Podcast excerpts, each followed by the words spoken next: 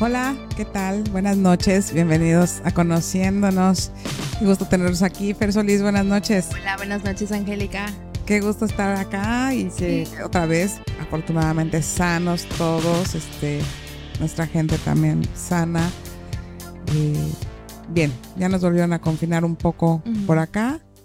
Eh, pero bueno, aquí estamos compartiendo este espacio nuevamente y nos da mucho gusto que estén por acá. ¿Tú cómo estás, Fer Solís? Muy bien.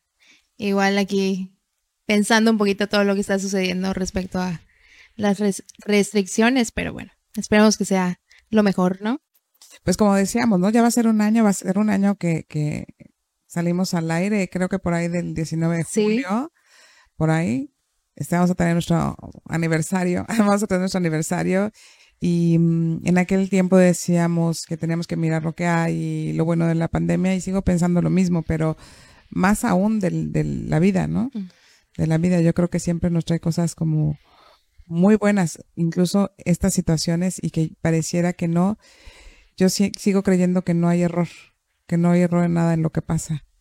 Y entonces, pues, a estar con ese, con ese ánimo, con las ganas de estar al frente, de trabajar mucho en nosotros, aprovechar la oportunidad que nos presentan estos cambios eh, y de seguir conociéndonos, ¿no? Porque de ahí surgió conociéndonos y el nombre y, vamos a seguir conociéndonos. Claro. ¿Y con qué tema vienes hoy? bueno, amor versus miedo. Sí. Fíjate que es un poco, bueno, todo va vinculado porque en realidad toda esta temporada hemos hablado mucho del sistema familiar, de los vínculos, todo. La, intención de, de, este podcast y de este en vivo es que las personas tengamos cada vez más herramientas o por lo menos empezamos a cambiar un poquito el concepto de ciertas, de ciertas cosas.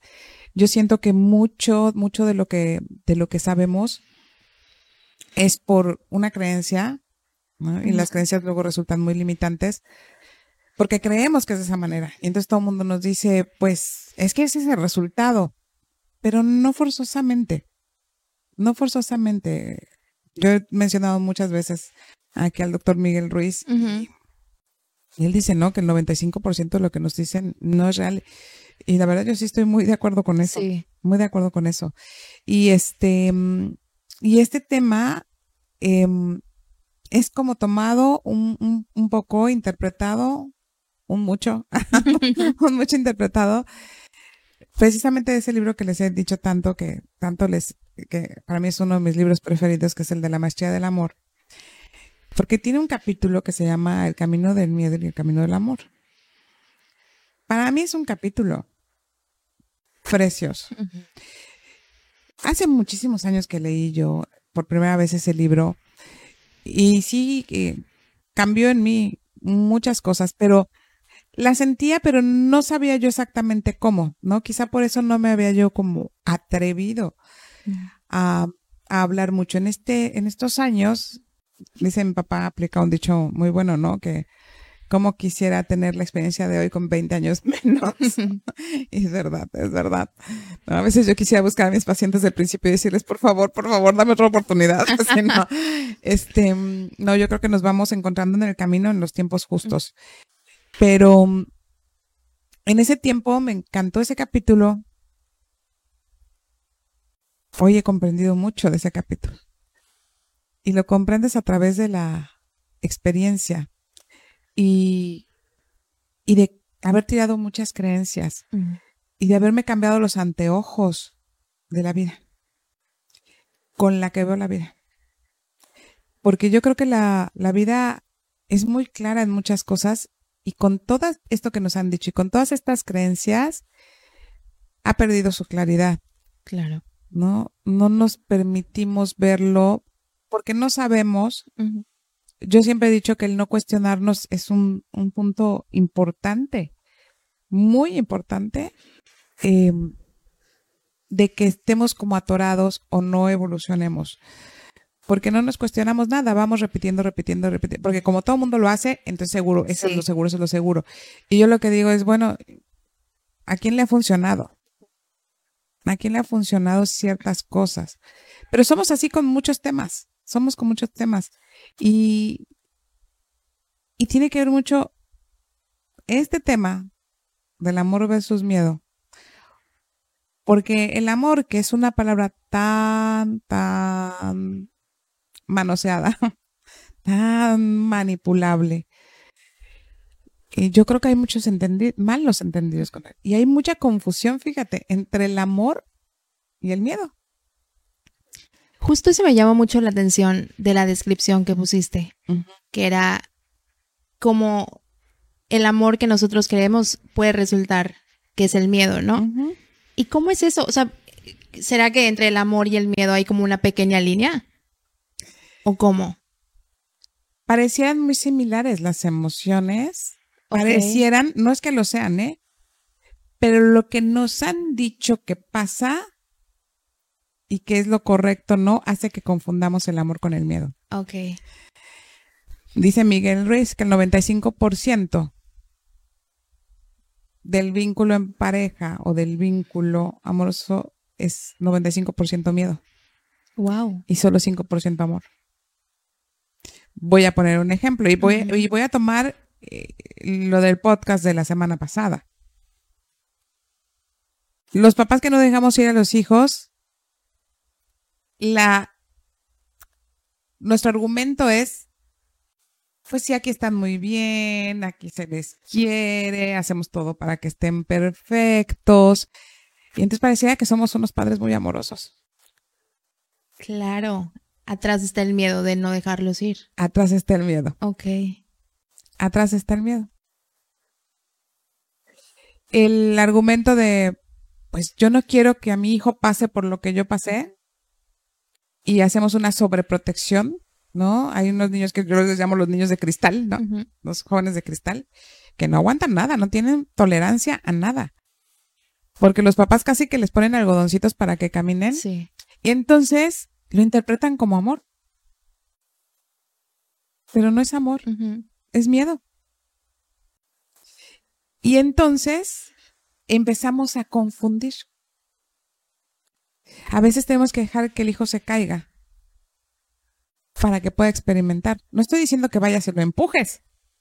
Claro. Fíjense cuál es la diferencia. O sea, que los pajaritos sí los avientan para que vuelen. Porque saben que si se quedan parados en un lugar, se los pueden comer. Pero nosotros hacemos todo para que no vuelen muchas veces. O le ponemos mucho peso a las alas por miedo. Entonces, cuando un hijo te dice, no, es que yo me voy a ir a trabajar y ya voy a dejar la escuela, nosotros nos apanicamos de que deje la escuela. ¿Qué va a hacer de él adelante? Y entonces, por amor, te voy a quitar el coche, te voy a... Hago muchas cosas para que no deje la escuela. Y no dejamos que se tope con la realidad de que no va a estar a nivel de sus amigos, no va a ser lo mismo, o sea, que tenga una consecuencia ante eso. ¿no? Y entonces nosotros lo hacemos por amor, pero en realidad lo hacemos por miedo a que qué va a ser de él en la vida al frente. Claro. Ya sí me doy un poco a entender cómo, sí, esta confusión. Y por ejemplo, en este caso específico de los padres, ¿cómo podrían hacer como para girar esta mirada? O sea, lo que yo pensaría es entonces dejar a los hijos tener estas experiencias como para que por sí solos aprendan. Mira, hay algo que se aplica de esta manera. Ok. ¿Qué es para el bien mayor? ¿Qué es para el bien de todos? Si yo hago una mirada al frente, Ok. ¿Qué va a ser el bien para este chico? ¿Qué va a ser bien para estos papás? Y no es que me hace sentir bien. Porque yo me puedo sentir muy bien teniendo a mis hijos sentados aquí que no se muevan. Yo me voy a sentir segura de que no les va a pasar nada. Eso no es garantía, ¿eh? Se les puede morir aquí junto a alguien. Pero yo me voy a sentir segura. Lo voy a hacer un poco a la inversa. Ok. De lo que es el amor. Nada más para que veamos cómo nos mueve el amor y el miedo. Cuando un hijo, por ejemplo, eh, yo soy una mamá que no estoy de acuerdo con los golpes, siento que a veces se requiere uno bien puesto en el momento justo y que sea para corregir una conducta que pone en riesgo a, mi hijo de algo y no porque yo llegué a mi límite en mi frustración. Ok. Ok. Es muy diferente dar con una intención de corrección por un peligro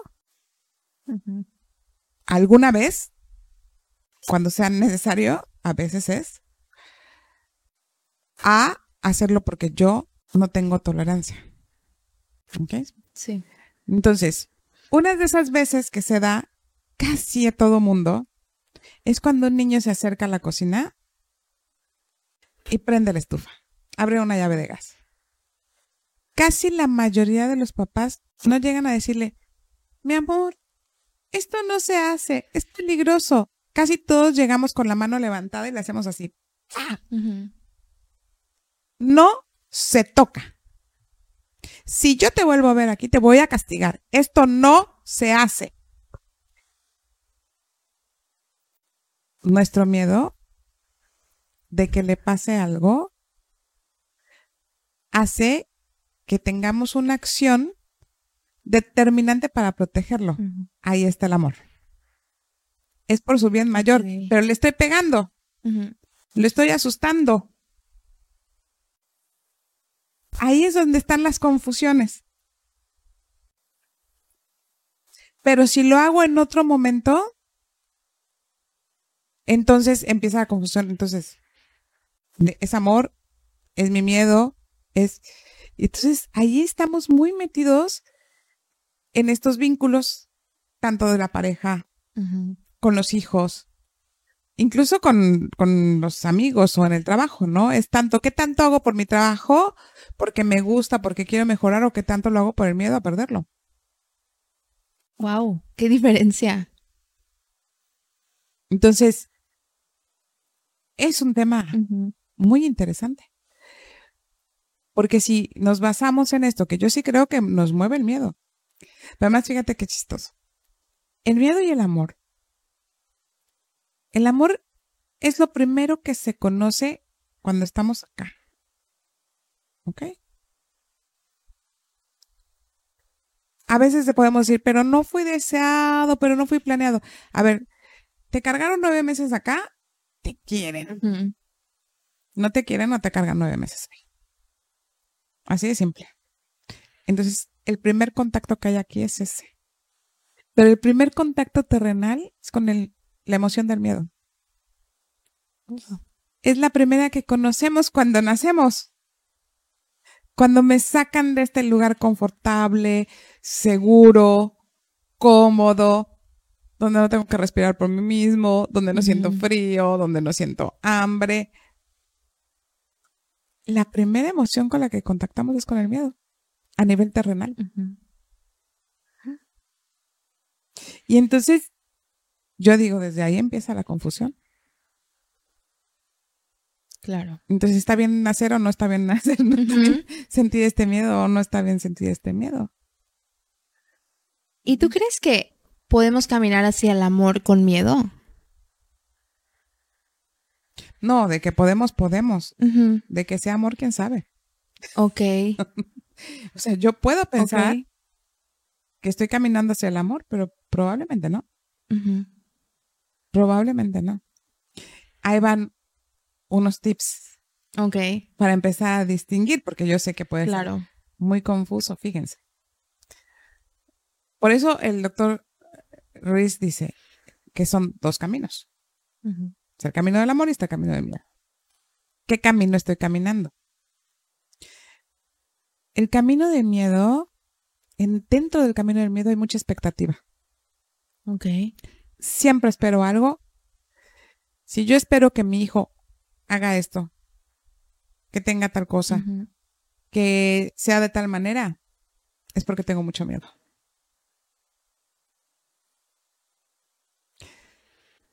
El amor es libertad. El amor es un amor sin condición. El amor verdadero no condiciona nada. Nada. Y aguas, no estoy hablando de que no tengamos disciplina, no estoy hablando de que no tengamos estructura, no estoy hablando de libertinaje. Estoy hablando de esa expectativa que hay sobre los hombros de las personas porque esperamos algo. Yo me acuerdo un día un caso que tuve de una jovencita que, bueno, era el terror de su casa, ¿no? Así, una terrorista, como les digo yo. Maravillosa terrorista. Y como era la primera de todo, la primera nieta, la primera hija, la primera de todo, los abuelos esperaban, los abuelos de los dos lados. Los tíos esperaban, los papás esperaban, todo el mundo esperaba cosa de ellas. Era tanto el peso que ella se tiró al piso. Hacer todo lo contrario. Contreras. Pero porque le pesaba todo. Es que nada era suficiente nunca. Tenía que ser la mejor en ballet, tenía que ser la mejor en los festivales, en la escuela, tenía que ser la mejor de calificaciones, tenía que ser, porque para cada quien tenía una expectativa. Y aparte tenía que ser educada y, y linda y todo, pero para todos. Entonces, cuando eso no pasaba, entonces nadie la quería, eres una grosera. ¿Cómo es posible? Entonces, imagínense la confusión claro. que hay. Entonces, uno de los indicadores más grandes de que estamos caminando el camino del miedo es la expectativa. Otro, el cómo me siento. Caminando el camino del miedo siempre hay dolor. Hay angustia. Hay incertidumbre. Hay soledad. Yo puedo estar acompañada teniéndolos acá y estar angustiada de que ojalá nadie se me vaya a enfermar. Ojalá, porque estoy en el camino del miedo, no en el camino del amor. Y estos son tips para que sepan qué camino están caminando. Claro. Para que sepan qué camino están caminando. ¿Y cómo, o sea, por ejemplo, yo identifiqué que estoy en el camino del miedo? ¿Qué puedo comenzar a hacer para irme por el camino del amor? Pues si yo identifico el camino del miedo, que ahorita voy a decir otras cosas, ¿no? Respecto a identificarlo. El, el hecho de que yo ya tenga conciencia y me atreva, porque ese es el punto. Yo puedo justificar perfecto ese camino. Eso es lo que una madre debe de hacer. Esa es mi obligación. Y no es así. Nos han dicho que es así, pero en esa, en esa forma nadie vive bien. Nadie vive bien. Entonces lo primero que tengo que hacer es asumir dónde estoy caminando yo. Fíjate, en el camino del, del amor hay un sentimiento de justicia. Okay. En el camino del miedo siempre hay un sentimiento de injusticia. Porque en el camino del miedo algo que predomina es la culpa. En el camino no hay culpa, en el camino del amor no hay culpa, hay responsabilidad. Yo tomo la responsabilidad de lo que pasa. Voy a poner un ejemplo. Yo no sé por qué tengo mis ejemplos preferidos. Este me gusta mucho.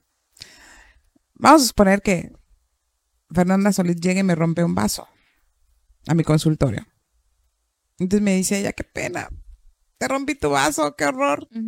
Y Fernanda se, Solís se va, yo le digo, no hay problema, se va muy culpable porque me rompió el vaso. A la siguiente sesión llega Fer y me trae un paquetito de seis vasos. Y yo le digo, Fer, hombre, no pasa nada, pero muchas gracias. Qué linda. Y a la siguiente sesión me trae otro paquetito de seis vasos. Y a la siguiente, otro paquetito de seis vasos. Eso es lo que nos pasa en la vida. ¿Cuántas veces pagamos una sola cosa? ¿Cuántos vasos debiste haberme traído? Sí, claro, uno. Uno. Y entonces, ¿cuántas veces estamos dispuestos a pagar lo mismo? Sí. por el sentimiento de culpa. ¿Cuántas veces lo vamos a hacer? Y entonces pierdo el sentido de justicia. Deja de ser justo. Y entonces empieza una deuda que no se acaba nunca. Que no se acaba nunca. Y entonces, en el buen vivir, hacia donde tenemos que dirigirnos, ¿no? es a trabajar para vivir en el amor. Si yo vivo con miedo, mi calidad de vida va a ser, va a ser muy mala, muy mala. Ok. Entonces, y por ejemplo, características de el camino del amor. La libertad, Ok. la no expectativa, la responsabilidad, el lenguaje. El lenguaje amoroso es característico del camino del amor. Ok. El no juicio, la no crítica, el respeto, el respeto. Pero la responsabilidad es, un, es algo súper importante, ¿no? O sea, yo tomo lo mío y le dejo al otro Claro. que sea. Y el respeto a lo que el otro decida hacer. Y estar ahí, ser una persona presente, estar ahí cuando se solicite. Y si no se solicita, es estar ahí para cuando lo requieran y pidan la ayuda. Ok. Sí, tenemos que hablar de esa ley de ayuda. Hay una ley de ayuda. Sí. Luego nos picas mucho con los temas. Sí, es que se me va ocurriendo de repente. Sí, claro. ¿No? Pero esas son las características de- del camino del amor, entre muchas otras. Y Angie, cuando No se te- siente uno herido, Dime. algo importante. No se siente uno herido, enfadado, lastimado. Las personas que, que tienen, que están frustrados, que están este, disgustados, inconformes, no están dentro del camino del amor. por ejemplo, el quejarme siempre de todo puede ser. No es algo amoroso, no estás en el camino del amor. Si yo me quejo es porque siento injusto algo. Claro. Ok. ¿Ok? Y no quiere decir, regreso al punto, que tengamos que estar en Disney, ¿no? Y que yo ande como princesa, la. ¿no? Bailando por todos lados. No. Es, esto hay, esto lo disfruto hoy. Si llega mi hijo, mamá, quiero tal cosa, a ver, hijito. ¿No? Eso es lo que puede pasar acá al frente. ¿Quieres? Claro, estoy hablando de mayores de edad. A los chicos hay Sí, que claro. guiarlos. Ok. Ah, Cuando estoy hablando de extremos, porque luego las personas interpretan en extremo. ¿no? También es una forma de cubrirse.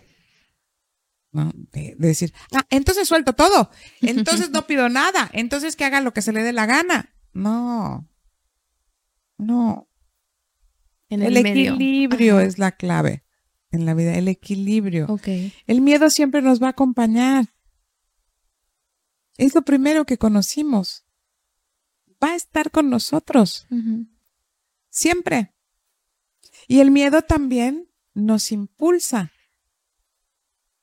O sea, si nosotros podemos mirar el miedo como parte de nosotros, en lugar de paralizarnos o de hacernos reaccionar para que no pase, para proteger, para, nos puede impulsar. Ok. ¿no? Quiero hacer un negocio, pero tengo miedo de mi inversión. Y entonces, no sé qué. Yo, yo le digo así, bueno, ¿qué culpa prefieres? ¿La de perder tu dinero o la de no haberlo intentado nunca? Sí. O sea, podemos ocupar el miedo para avanzar, Ok. para Sí. avanzar, Para no quedarnos ahí parados, ¿no? pero no quedarnos parados. Ok. ¿no? ¿Y qué pasa cuando tenemos como un miedo muy grave? O sea, como muy severo. Como un tipo fobia o... Mira, yo identifico ciertos miedos. Ok. Siempre me haces hablar, Fernanda Solé. Yo estoy aquí muy light, muy linda, para no generar Si quieres conflictos te en la pregunto otra vida, cosa. ¿no? Pero ahí vas, ahí vas.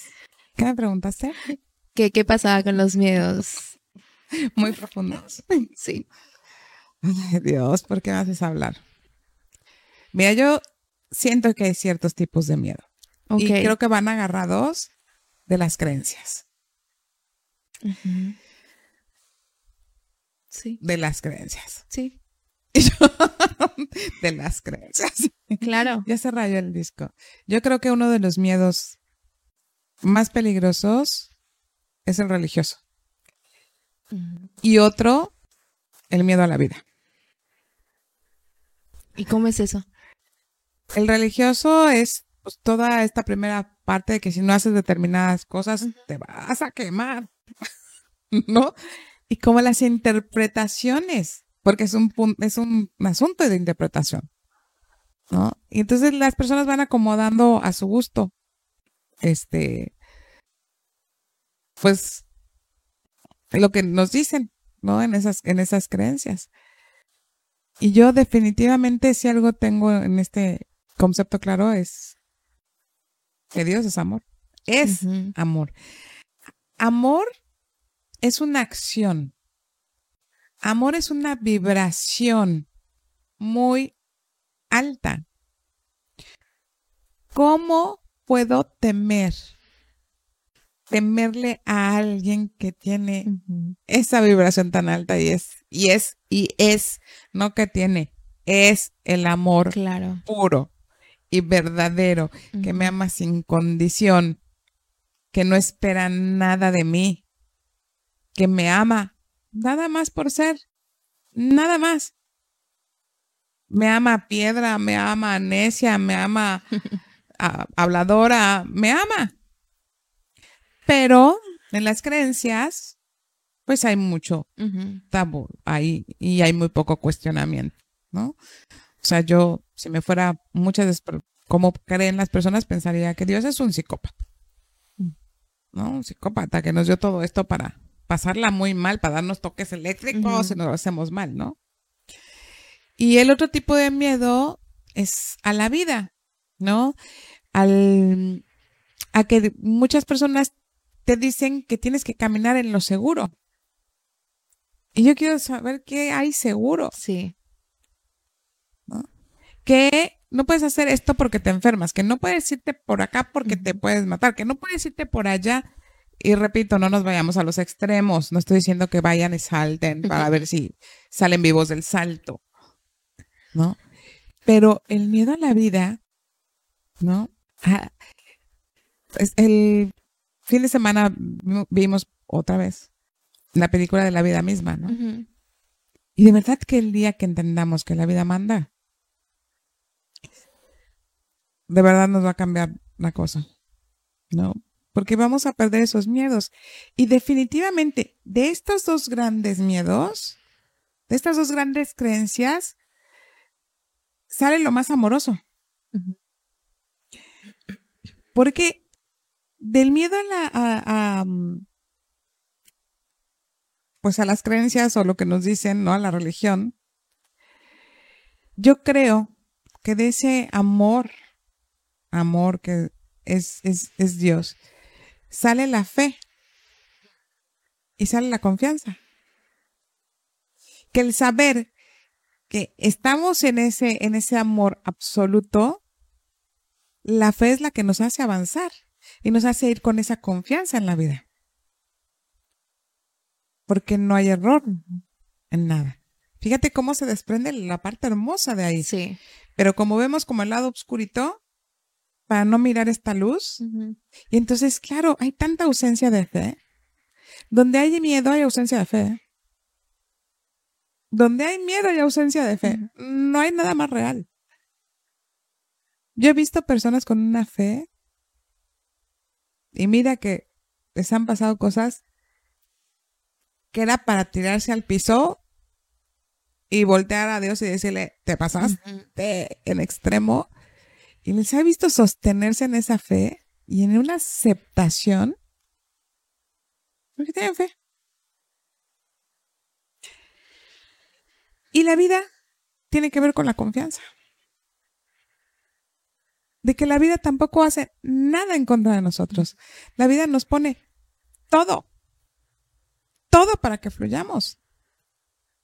Todo. Lo que pasa es que, pues en el camino nos han ido diciendo muchas cosas que además vamos transmitiendo de generación en generación y cada vez se va tatuando adentro de nosotros, en nuestro inconsciente, en nuestros genes. Y ya damos por un hecho que es de esa manera. Porque sentimos que si lo hacemos diferente, estamos rompiendo con ese algo. Y entonces nos acostumbramos a vivir mal. Nos acostumbramos a vivir con miedo. Nos acostumbramos a ser desamorosos y a seguir confundiendo el amor. Hoy, hoy lleva un, una dedicatoria especial este pedacito que voy a decir. La persona que quiero mucho va a saber para quién es. Separarnos, irnos del lado de nuestros padres. A veces suena poco amoroso. Porque como si no hay necesidad que te vayas y lo tienes acá todo. Pero lo amoroso para el hijo es irse para honrar el camino que abrieron sus padres para realizarse y lo amoroso de los padres y de su gente es dejarlo ir. Es dejarlo ir. Duele, duele. Nos vamos a encontrar personas que digan qué barbaridad, cómo, ¿no? O para qué. Pero el quedarse ahí es hacer todo lo contrario. Es quedarse por miedo.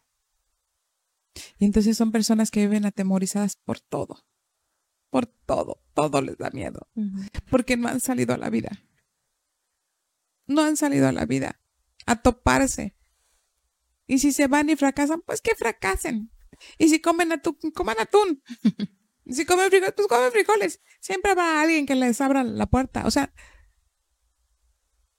hay que atrevernos con fe, con confianza. Hay que atreverse con amor y hay que dejarlos que ir con amor. Con amor. Y, ahora después de esto cerramos. Ay, me emocioné. Lo mismo pasa con la muerte. Lo mismo pasa con la muerte ese miedo a dejar ir es miedo, no es amor. No voy a poder vivir sin él. No. Yo a veces veo y pasa con nuestras mascotas, pasa con las personas que queremos, que hacemos todo para que vivan, no importa cuánto estén sufriendo. Porque yo soy el que no soporta que se vaya. Porque yo soy el que no puede vivir. Entonces no importa qué tal, qué esté pasando dentro. Al fin ni se dan cuenta, ¿no? al fin están en coma. ¿Y tú cómo miras a la muerte? Como parte de la vida. Pero he trabajado mucho. Y aún no estoy muy segura de no subirme, de subirme al ataúd de alguien. no, estoy muy segura, no lo sabemos. A veces estoy un poco loca, ¿no? el asunto de el amor y el miedo tiene que ver con el apego. Amar con desapego es el amor verdadero. Porque no hay necesidad, solo hay amor. El amor con apego es porque hay necesidad abajo de esto. Sí. Y hace mucho daño. Hace mucho daño porque sufre la persona y sufren todos los que están alrededor. Parte de la clave de esto es comprender que la felicidad no la va a lograr nada ni nadie, ni lo que logren los otros, ni nada. La felicidad viene desde dentro. Y es una proyección. Si yo no lo tengo acá, no lo proyecto. Por eso digo que el amor es una vibración. Tú vas a reconocer a una persona amorosa, no porque es bien buena y va a ayudar a la gente. No, a lo mejor la va y la ayuda para no condenarse. Miedo. ¿Y tú cómo la reconocerías? Brillan. Su lenguaje es completamente diferente. Brillan. Ok. No conozco tantas, ¿eh? Como, pero las que conozco. se siente la vibración. Brillan. Brillan. Qué bonito. Muy bonito tema el día de hoy. Sí, me encanta. Se me fue súper rápido el tiempo. Sí, a mí también. Yo quería seguir y seguir y seguir, pero bueno. podemos seguir si quieres. y les quitamos a las preguntas de rato. bueno, pues Fer Solís, muchas gracias. Muchas gracias. Nos vemos la próxima semana en Conociéndonos.